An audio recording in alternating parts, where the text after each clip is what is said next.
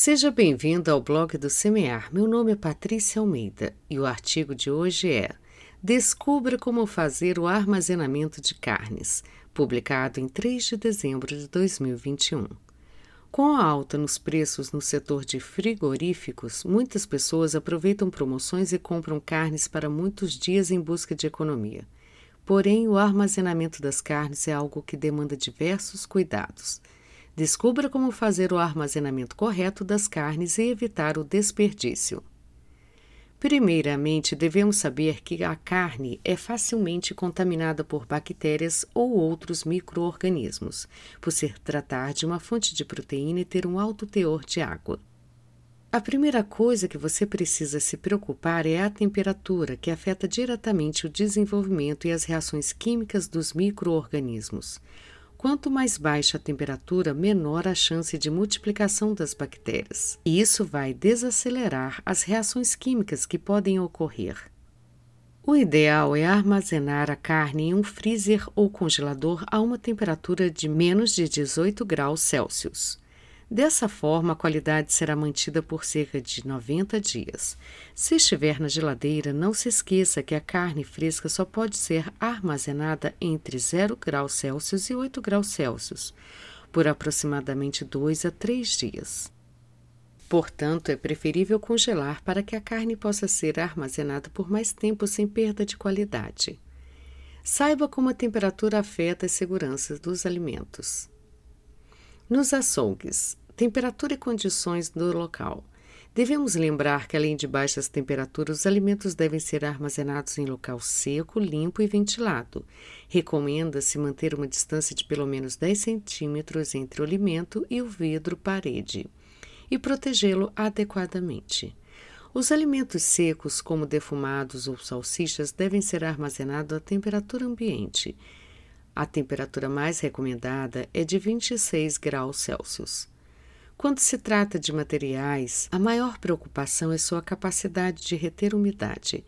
Isso ocorre porque as bactérias, a principal causa de contaminação dos alimentos e deterioração da carne, se multiplicam muito mais rápido em madeira e papelão do que em vidro e plástico. Afinal de contas, materiais porosos são extremamente difíceis de desinfetar adequadamente por profissionais responsáveis.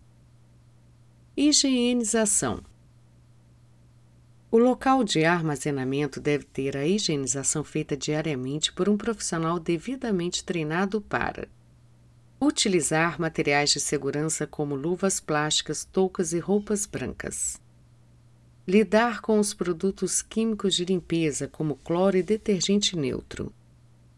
Identificar qualquer foco de contaminação por agente externo, buracos, trincas, ovos de insetos, pelos de roedores e etc.